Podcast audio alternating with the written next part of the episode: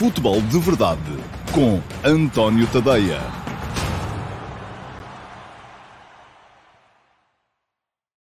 Olá, muito bom dia a todos. Um, sejam bem-vindos ao Futebol de Verdade, terça-feira, 16 de fevereiro de 2021, terça-feira de Carnaval.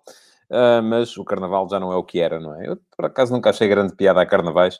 Não é de todo a minha cena e, portanto, uh, para mim, uh, o dia está, está bem assim. Vamos todos concentrar-nos naquilo que é uh, importante em termos de futebol. Já sabem, o Futebol de Verdade está aqui todos os dias, um, de segunda a sexta, uh, sempre por esta hora, meio-dia e meia, no meu Facebook, no meu Twitter, no meu YouTube, no meu um, Dailymotion, no meu site, antoniotadeia.com. Não está no meu Instagram por causa lá daquela questão que eu já aqui expliquei da incompatibilidade da plataforma StreamYard com o uh, Instagram, uh, mas, de qualquer modo, um, quem me seguir no Instagram pode sempre ver uma versão condensada que é colocada depois na IGTV, uh, sensivelmente a meio da tarde. Uh, e uh, já sabem também que o Instagram não tem o futebol de verdade em direto, mas tem outras coisas, tem nomeadamente a sondagem do dia, que é colocada todos os dias ali entre as 8 e as 9 da manhã e fica válida para vocês poderem votar e dar as vossas opiniões até ao final do dia. Depois à noite um, aparece o resultado da votação. Por exemplo, ontem uh, ficámos a saber, eu tenho que ir ver porque não sei estas coisas de cor, ontem ficámos a saber que 56% de vocês um, acham que o plantel do Benfica é bom, mas incompleto, enquanto que 44% acham que há soluções para todas as uh, posições, mas elas são fracas. Portanto, foi uma votação muito renhida, muito uh, equilibrada. Hoje, já sabem, uh, eu escrevi sobre mais uma barreira que sal, sal, saltou o Sporting na caminhada que os Sportingistas desejarão que seja rumo ao título e um, a votação de hoje é uh, acerca de uh, qual é a vossa opinião, se vocês acham que o Sporting devia assumir que é candidato ao título, Uh, e uh, podem dizer que sim ou que não, já sabem, não é? Têm lá as, as hipóteses para votar, é só seguirem-me no Instagram, António.tadeia, um, verem nas minhas stories todos os dias, a seguir ao texto da manhã, ao último passo que sai no antoniotadeia.com, há sempre uh, uma votação para vocês poderem dar a vossa opinião e fazer sentir também aquela que é a vossa opinião. Ora, muito bem, hoje uh, vou falar-vos fundamentalmente do jogo de ontem. Foi um jogo que podia ter sido muito melhor, é verdade. Um, e eu acho, uh, enfim, acho que muita gente. Uh, uh, isto é um bocadinho o reflexo daquilo que é neste momento o futebol português, infelizmente. Uh, muita gente se centrou no final do jogo de ontem nas questões da arbitragem. Eu também vou dar aqui a minha opinião sobre elas, uh, mas não se centraram, no meu ponto de vista, naquela que é a questão fundamental da arbitragem do jogo, que foi a quantidade absurda de faltas que foram marcadas durante aquela partida. Foram 47. 47 faltas num jogo entre duas equipas que se preocupam em jogar futebol. Perguntava-me o Paulo Neves se há alguma credibilidade no Observatório do Futebol, e eu, enfim, já lá vou. Um, claro que há credibilidade. O Observatório do Futebol é um instituto fundado em, um, há mais de uh, 20 anos, 25 anos, creio eu, uh, pela Universidade de Neuchâtel, na Suíça, uh, em parceria com a FIFA. Portanto, credibilidade há. Agora, uma previsão é sempre uma previsão, não é?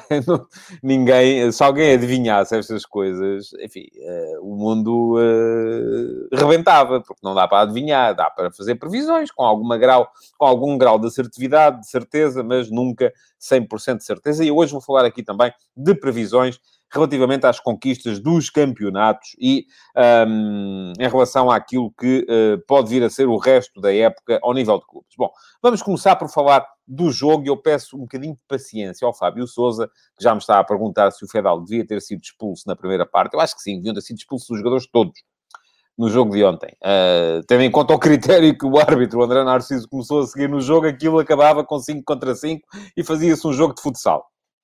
Pergunta ao Mateus Bastos se estas 47 faltas são recorde, eu creio que não. Acho que houve um jogo na Liga Portuguesa já esta época com 48, uh, ah, um uh, jogo do Farense, se não me engano. Um, mas uh, uh, eu já vou, já lá vou falar da arbitragem. Deixa-me falar um bocadinho de futebol primeiro, porque acho que o jogo foi bom, podia ter sido melhor. Foi interessante do ponto de vista tático. Um, o Sporting apareceu com menos qualidade do que tem sido habitual. Eu acho que isso teve muito a ver com a forma como o Passos de Ferreira encarou o jogo. Joga muito este passo de Ferreira do Pepe, é preciso dizê-lo. E eu ontem, um, antes de me decidir hoje de manhã por escrever uh, acerca da, um, da previsão do uh, Observatório do Futebol, um, ainda pensei fazer um, escrever hoje de manhã sobre este passo de Ferreira do Pepa, que joga muito. Tem um meio-campo como há poucos na, na, na nossa primeira divisão. Uh, tem uma ideia de jogo como há poucas na nossa primeira divisão também. Uh, e isto uh, significa que o Passos, um, além disso, conseguiu condicionar muito a forma de jogar do Sporting. Ora, o Sporting apareceu como é costume. 3-4-3, a linha da frente com o Pedro Gonçalves uh, que quase sempre vem procurar desmarcações de apoio, o espaço entre linhas e o espaço interior. Ontem jogou a partir da esquerda, uh, mas aquilo que aconteceu foi que o Pedro Gonçalves não é só isso. E esta complementaridade é o que está a fazer dele um dos principais jogadores deste campeonato. Se forem a ver o primeiro gol do Sporting, o Pedro Gonçalves vai à procura da profundidade, num passe uh, muito bem metido pelo, pelo Fedal. Mas Uh, ah, um, fundamentalmente, aquilo que o Pedro Gonçalves faz muito é vir à procura do, do espaço entre linhas. Muitas vezes pode ser para enganar, faz movimentos de aproximação ao espaço entre linhas antes de fazer depois um movimento de ruptura à procura da profundidade. E isso é muito difícil de contrariar, ah, desde que o timing entre o homem que faz o passe e o homem que faz a desmarcação seja o correto. Ah, mas o Sporting ontem foi muito igual àquilo que é costume. Pedro Gonçalves muito à procura do tal espaço entre linhas, do, do espaço interior. O Tiago Tomás, do outro lado, mais à procura da profundidade, um, das tais desmarcações de, de ruptura. O Paulinho como ponta de lança de referência e depois uh, os dois alas a darem a tal largura e também uh, procurarem dar alguma profundidade nos corredores laterais, os três atrás, portanto o Sporting um bocadinho igual àquilo que é uh, habitual. O Passos apareceu também, e atenção, se o, o, o, Benfica já fez isto, se o Porto já fez isto, porque é que o, o Passos não havia de o fazer? A tentar encaixar no 3-4-3 do Sporting. O que é que o Pepa fez? Ora bem, o Pepa hum, apareceu do ponto de vista ofensivo em 4-3-3, isto é, quando a equipa tinha a bola, uh, jogava em 4-3-3, uh, porque o Fernando Ferreira, o lateral direito, ia, um, funcionava como lateral direito, ia à procura mesmo de, de, e várias vezes subiu pelo seu, pelo seu corredor. O Helder Ferreira fazia a mesma coisa à sua frente, o Luther Singh estava do outro lado, com o uh, tanque como, um, como ponta de lança. Uh, e depois havia o tal meio-campo com o Stefano Eustáquio, com o Luís Carlos e com o uh, Bruno Costa, um, soltando o rebocho também como lateral esquerdo, também muito ofensivo como lateral esquerdo. Portanto, uma equipa ofensivamente montada em, 3, 4, uh, perdão, em 4-3-3. Mas, quando era a altura de não ter a bola, o passe se encaixava no Sporting. E encaixava como o Helder Ferreira, extremo direito, encaixava no ala esquerdo do Sporting, no Nuno Mendes. Uh, isto para quê? Para permitir que o Fernando Ferreira, defesa direito, pudesse encaixar no uh, Pedro Gonçalves. E dessa forma, o Fernando Ferreira, defendendo, vinha muito para dentro e funcionava quase sempre como terceiro central. Um, isto aproximou, do ponto de vista defensivo, o Passo de Ferreira de um 5-2-3. E porquê 5-2-3? Porque o Sim encostava muitas vezes no Gonçalo Inácio, o tanque encostava uh, no Coates e, uh, e o, uh, o Luís Carlos subia da zona do meio campo para ir encostar do Fedal. demorava era mais tempo a chegar lá. Daí que o Fedal tenha tido, por exemplo, tempo para fazer o lançamento que deu o penalti, que deu a tal desmarcação. A bola ficou mais tempo descoberta e deu tempo ao Fedal para poder fazer o lançamento para o Pedro Gonçalves no lance da grande penalidade que dá 1 a 0 ao Sporting. Bom, um, esta forma de jogar uh, condicionou muito a forma de atacar do Sporting. O Sporting raramente conseguiu uh, criar grande, grandes situações de, de, de, golo. Foi um Sporting ofensivamente mais limitado do que é habitual, uh, mas ao mesmo tempo, o que é que isto provocou? Que o Passo de Ferreira conseguia alguma, um, algum meio jogo, uh, conseguia até às vezes ter situações de superioridade numérica, porque tinha três médios contra dois, uh, porque muitas vezes o Helder Ferreira também aparecia no espaço interior, às vezes eram quatro contra dois, e porque não vi ontem, uh, não sei se era estratégico, mas não viu nem o Tiago Tomás nem o Pedro Gonçalves abaixarem muito para a zona de meio campo.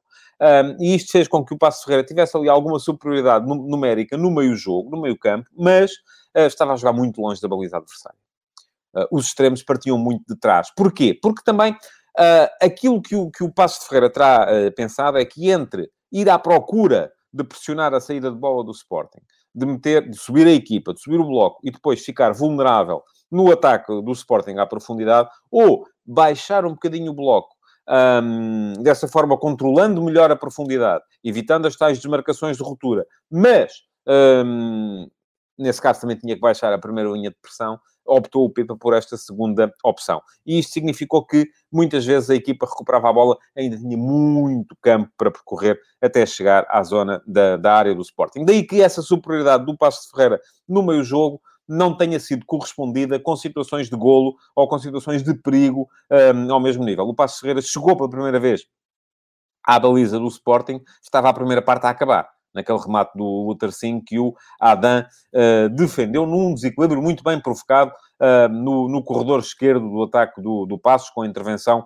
do uh, lateral esquerdo do Rebocho. Ora bem, um, o que é que isto significou? Significou que o Sporting, que ainda por cima é uma equipa que se defende particularmente bem, tem a melhor defesa da Liga, um, limitou-se depois também um bocadinho a gerir, à medida que o jogo ia um, avançando no tempo, ainda por cima, quando consegue fazer o segundo golo, logo a abrir a segunda parte, numa excelente finalização do Palhinha, numa bola parada também, uh, ou numa bola parada também, sim, porque o primeiro golo foi de penalti, embora a situação de desequilíbrio tenha sido em jogo aberto. Um, aquilo que uh, o Sporting fez daí até a final foi gerir, foi... Uh, é claro que um golo do Passos podia ter um, reaberto o jogo, mas uh, eu parece-me que depois do 2-0 do Palhinha, o jogo foi mesmo mais dividido.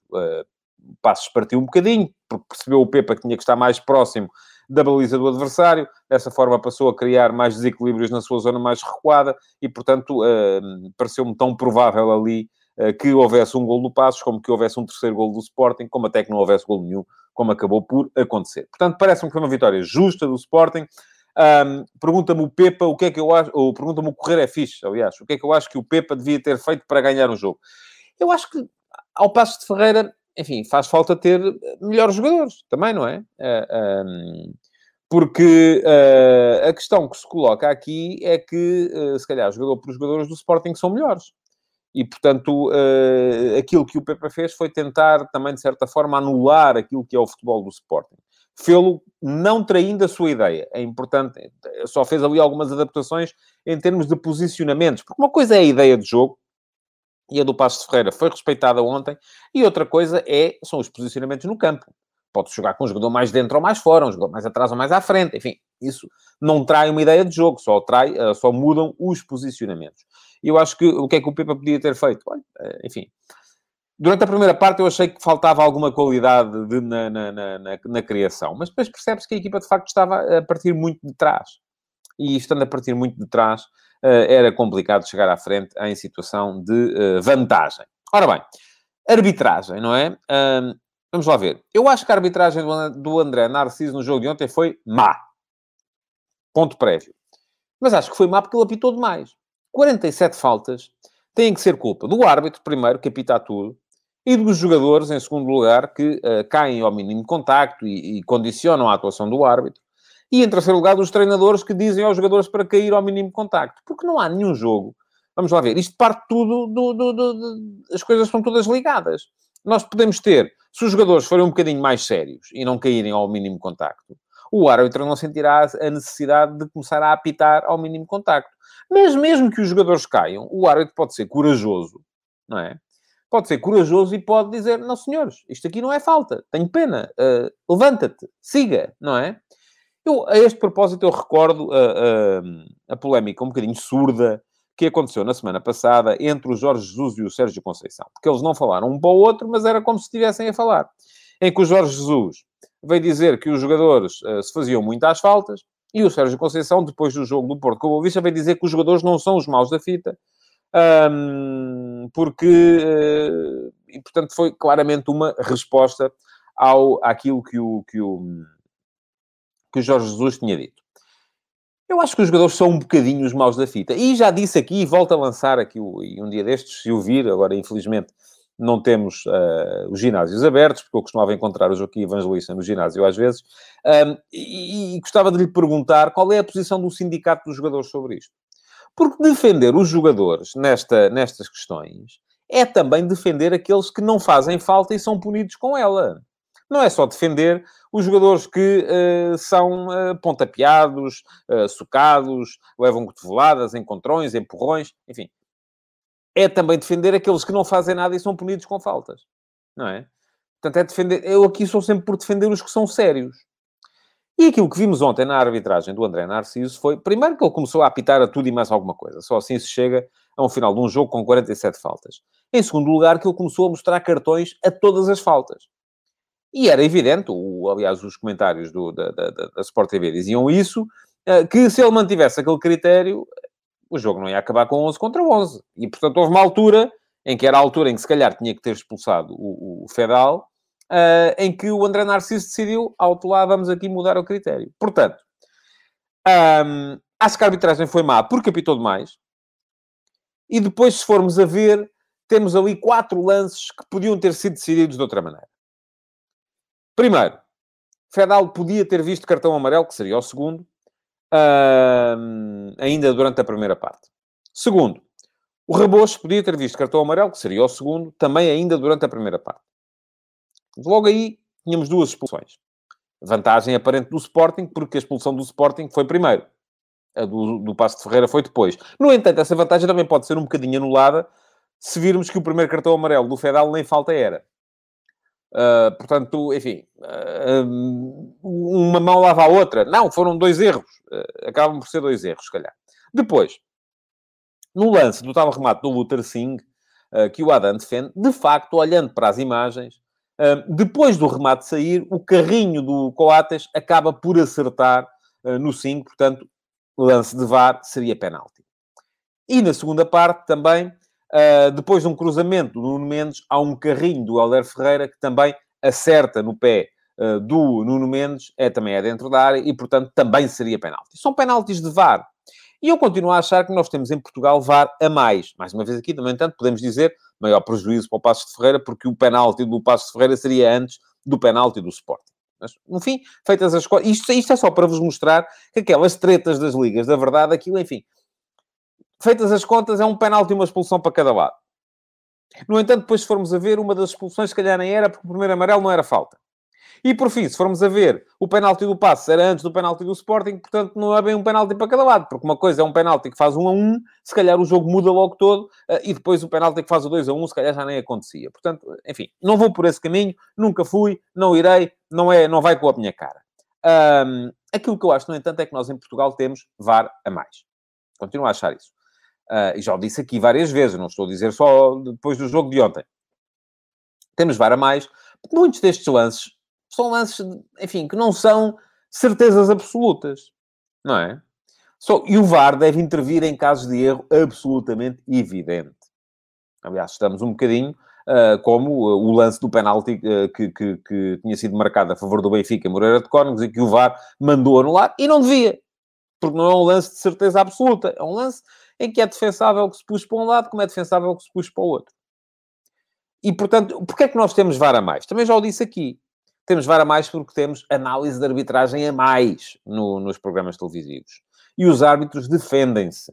Os árbitros aquilo que querem, sobretudo, é não ser falados, é, é, é passar despercebidos, passar pelos, pelos intervalos da chuva. E, mas não podem porque acabam os jogos e são horas a dissecar. E aqui foi com mais intensidade, e aqui foi com menos intensidade, e aqui um, há um toque no pé, e aqui há um toque na pestana. E, portanto, aquilo que eh, assistimos é que os árbitros, para não levarem com isto, começam primeiro a apitar a tudo, e em segundo lugar, os, os, os árbitros que estão no VAR, uh, qualquer mínimo contacto vem, pipipi, é penalti, ou é falta, ou é isto, ou é aquilo. Portanto, acho que isto está tudo mal. Acho que a arbitragem foi má, acho que o jogo não se resolveu por causa da arbitragem. Enfim, é a minha opinião. Uh, poucos são os jogos que se resolvem por causa da arbitragem e acho que temos todos que pensar duas vezes, temos que pensar duas vezes. Os jogadores, que têm que simular menos, os treinadores, têm que chamar a atenção, e eu sou mil por cento a favor daquela ideia que o Jorge Jesus, aqui, aqui não, uh, disse na, na, sala de imprensa, um, a propósito do encontro dos treinadores, é preciso consciencializar as pessoas que isto não pode continuar assim. Porque agora o, o, o, o Floco do Porto, o Sporting Clube Braga e o Benfica vão jogar nas competições europeias e vão portar-se de outra forma. Têm que mudar o chip lá na cabeça dos jogadores, porque na Europa já não funciona assim. Porquê? Porque o árbitro eslovaco ou, ou, ou holandês está-se bem marimbando, está-se nas tintas para aquilo que vão dizer as pessoas dos painéis de análise de arbitragem em Portugal. Está-se nas tintas, não quer saber. E, portanto, não vai estar a apitar em função disso. Não tem que viver cá. se calhar em volta cá tão depressa, portanto, está-se positivamente marimbando. Portanto, temos que pôr a mão na consciência. Jogadores, treinadores, árbitros, que têm que ter a coragem de apitar menos, independentemente daquilo que vai ser dito sobre eles. Um, e quando digo árbitros, são os árbitros de campo e os árbitros que, são, uh, que fazem de VAR, e programadores e jornalistas também, uh, que uh, têm que perceber que, enfim, eu sei, é o que dá mais audiência. Eu, se, se fizer aqui um futebol de verdade só a falar de arbitragem, é isto está a dizer a Carla Sofia. Se eu disser assim, a partir de hoje, o futebol de verdade é só sobre arbitragem. Ouça, isto triplica a audiência. Mas não vai ser assim. Pronto, e falei aqui 5 minutos de arbitragem, não há mais, porque há outras coisas para, uh, para se falar e bem mais interessantes sob o meu ponto de vista. Bom, depois, aliás, já foi antes do jogo de ontem, o Football uh, Observatory um, que é um, um, braço do Centro de Estudos Internacionais sobre Desporto na Universidade de Neuchâtel, que foi criado em 1995, que é uma coisa antiga, tem 25 anos, pelo Sr. Rafael Epoli, uh, que é um académico de grande, grande prestígio, fez a sua previsão relativamente aos campeões uh, do, das diversas ligas europeias este ano. Uh, se vão acertar, se aquilo é credível, aquilo é credível. Agora, se vão acertar, ninguém sabe, não é? Se soubessem, eu dizia-vos assim: vendam a casa, ponham o dinheirinho todo nas casas de apostas e pronto, sempre rentabilizam. Agora, pode falhar, claro que pode. É evidente que pode falhar, não tenho dúvidas nenhumas a esse, a esse respeito. Um, mas o que isto significa é que, apesar de poder falhar, é para ser levado a sério, deve ser levado a sério. Um, o que não quer dizer que venha a verificar-se. Bom, nem de propósito. Ontem, o, uh, o Football Observatory uh, veio declarar que, uh, ou veio prever que o Sporting venha a ser campeão em, em Portugal. Um, não, não fez só a previsão relativa ao campeonato português, fez previsões relativas a todos os campeonatos mais importantes. veio prever que o Inter de Milão vai ser campeão italiano, eu também acho que vai. Veio prever que o Manchester City vai ser campeão inglês, e eu também acho que vai. Uh, veio prever que o Atlético Madrid vai ser campeão espanhol, e eu também acho que vai. Uh, veio prever que o Lyon vai ser campeão francês, eu aqui tenho mais dúvidas. Acho que depende muito daquilo que vai acontecer mais logo no jogo do Paris Saint-Germain com o Barcelona, na, na Liga dos Campeões. Um, e eles são suficientemente inteligentes, até porque eu tive a curiosidade de ir à procura, uh, para não terem lá disponíveis as previsões do ano passado. Ou há dois anos, ou há três anos. Porque no ano passado, se formos a ver, por exemplo, no ano passado, por esta altura, um, na jornada número uh, ah, 19 da Liga, da Liga Portuguesa, uh, o Benfica estava à frente do campeonato com 7 pontos de avanço sobre o Porto. Portanto, eu admito que no ano passado, não, não, não consegui perceber isso, o Futebol Observatory tenha previsto que o Benfica ia ser campeão. E no fim quem ganhou foi o Porto. Falo como há dois anos, se calhar previram que o Porto ia ser campeão e no fim quem ganhou foi o Benfica. Portanto, não quer dizer que a coisa venha a ser exatamente assim. Agora, que neste momento é perfeitamente legítimo olhar para aquilo que é uh, o campeonato e dizer assim, bom, olhando para aquilo que lá está, parece-me que uh, o Sporting tem mais possibilidades de ser campeão, isso parece-me que é evidente. Aliás, uh, eu já o escrevi uh, em, a seguir ao jogo do Sporting com o Benfica, a seguir ao Sporting Benfica, eu olhei para aquilo, enfim, achei que o Sporting tinha passado no segundo teste, e já tinha dito que o primeiro teste era a equipa ser capaz de ganhar jogos aos seus adversários diretos, e, portanto, tendo conseguido ganhar ao Braga no campeonato e na Taça da Liga, ao Porto na Taça da Liga e ao, e ao uh, Benfica no campeonato. Achei que o Sporting estava neste momento em condições de poder ser tido como favorito. E, curiosamente, nem andei muito em cima disto, mas fui, tive a curiosidade de ir hoje, de ir hoje perceber uh, que o uh, 538, e o 538, para quem não conhece, é o uh, site sobre estatística do senhor Nate Silver. Nate Silver é o, a principal referência de todos os jornalistas que fazem data journalism no mundo.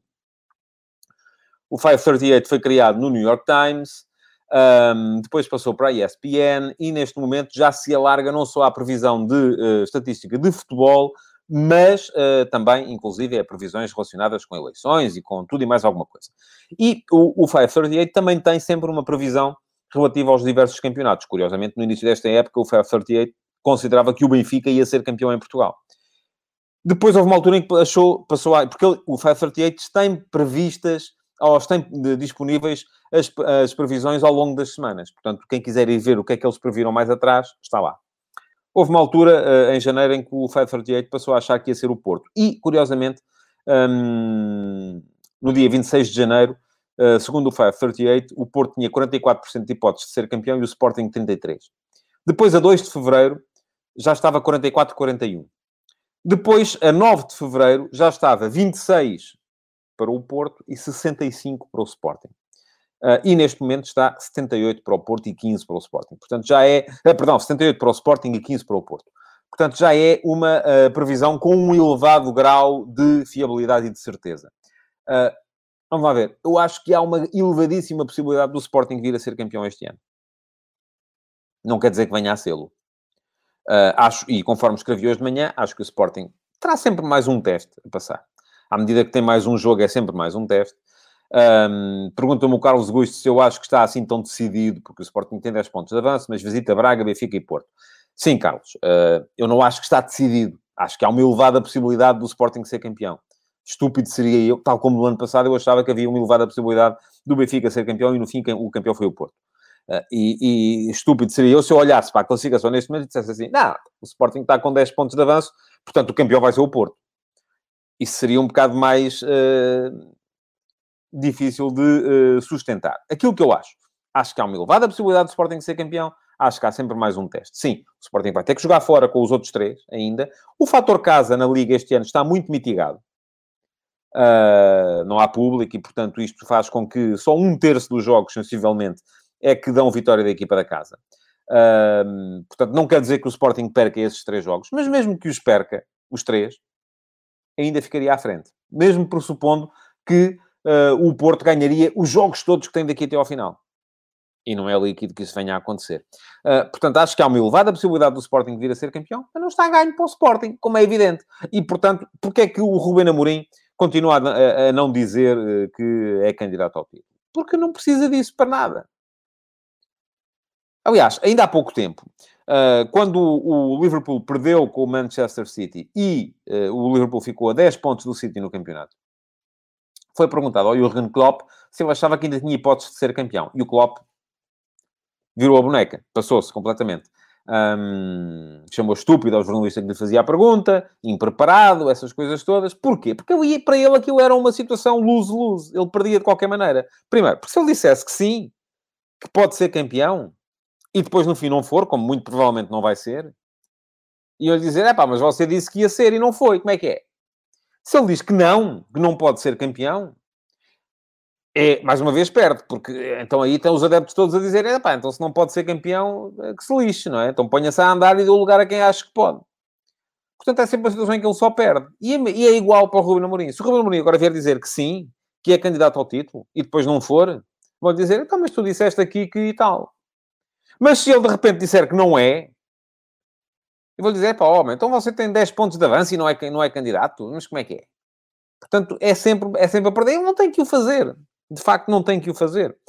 Diz o Carlos Guiço, o que quero dizer é que o Sporting está lançado para o título, mas não é entregar já o campeonato, como fazem alguns comentadores, e isto não é o meu caso, felizmente, e canais de televisão. Eu não sei que comentadores e que canais de televisão é que o Carlos anda a ver. Um, eu vejo os programas em que participo na RTP e vejo também os outros em que não participo na RTP e não vi ninguém ainda na RTP dizer que o Sporting vai ser campeão. Portanto, uh, provavelmente anda a ver os programas ou os canais errados. Não sei. Mas não vou dizer que sim, porque também não sei, não vi, não vi ninguém dizer isso e acho difícil que algum comentador venha dizer que o Sporting já é campeão. Não é. Um, claro que é favorito, mas não é campeão. Bom, Champions League. Vai recomeçar hoje, estamos a chegar ao fim. Queria falar aqui ainda um bocadinho sobre dois jogos particularmente interessantes hoje uh, para a Champions. Primeiro, Barcelona, Paris Saint-Germain. Fala-se muito da remontada uh, há uns anos. Na remontada, Neymar estava ainda do lado do Barça. Hoje não há Neymar nem de um lado nem do outro, porque o Neymar também tem esta particularidade. Está sempre lesionado nesta altura. Se forem a ver, jogos de fevereiro da Liga dos Campeões, geralmente não há Neymar. O ano passado houve e o Paris Saint-Germain conseguiu ir até à, à final. Um, este ano volta a não haver. Uh, e aquilo que acontece é que uh, eu acho que o Barcelona é favorito. Uh, digam o que disserem, creio que o Barça, neste momento, perante aquilo que está a jogar a equipa do PSG, nenhum dos dois está num momento favorável ou nenhum momento extraordinário, mas acho que o Barça é favorito e, atenção, eu não, não, não colocaria de parte a hipótese do Barça ainda fazer carreira nesta, nesta Liga dos Campeões, embora concordo com o Márcio Rocha quando diz que o Bayern e o City são, uh, são favoritos. Depois, um, Leipzig, Liverpool. Que grande jogo pode estar aqui em perspectiva. Um, são duas equipas que também não estão particularmente... Aliás, o Liverpool está muito mal não, não marca gols a ninguém, não ganha a ninguém, vai ter aqui, já percebeu que não vai ganhar a, a, Premier League. Tem que se concentrar naquilo que são as hipóteses que tem de vir a, eventualmente a ganhar a Champions. Uh, o que não vai ser fácil, porque ah, vai estar até ao final da época sem os seus uh, três principais defesas centrais e isto vai obrigá-lo a adaptar médios à, à, zona central da defesa, o que vai fazer com que o meio campo perca capacidade, o que vai fazer com que na frente não haja capacidade para marcar tantos gols em contra-transição. E já se sabe que o gegenpressing do Klopp é particularmente forte no momento de contra-transição. Mas o Leipzig é aquela equipa que eu também, francamente, uh, acho que o Nagelsmann tem muita...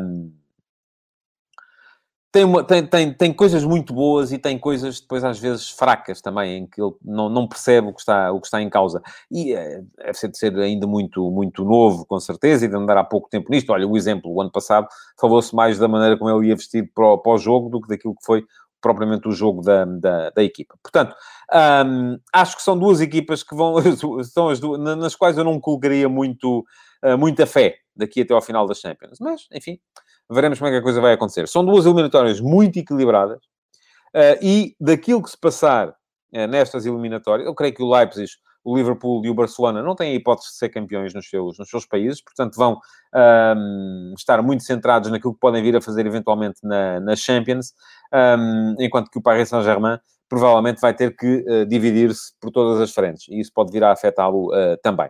Bom, vou ver os jogos, ou vou pelo menos dar uma vista de olhos, porque não consigo, já o disse aqui várias vezes. Uh, Diz-me o Rui Ribeiro, e eu acho que ele tem razão. Se não era melhor o Liverpool meter os miúdos na defesa, porque assim perdem a defesa e o meio campo. Eu também acho. Uh, aquilo que se tem passado com o Fabinho e o Anderson a jogarem a defesas centrais uh, faz com que a equipa não funcione na, no centro da defesa e não funcione no meio campo e deixe de funcionar no ataque. Ou seja, não funciona nada.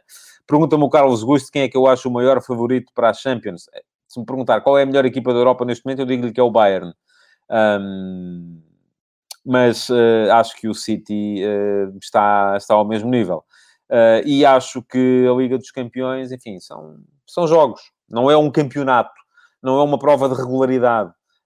e em dois jogos, qualquer equipa daquelas que lá está pode eliminar outra. Aliás, ainda se formos a ver ontem, o Bayern ontem empatou com o Arminia Bielefeld.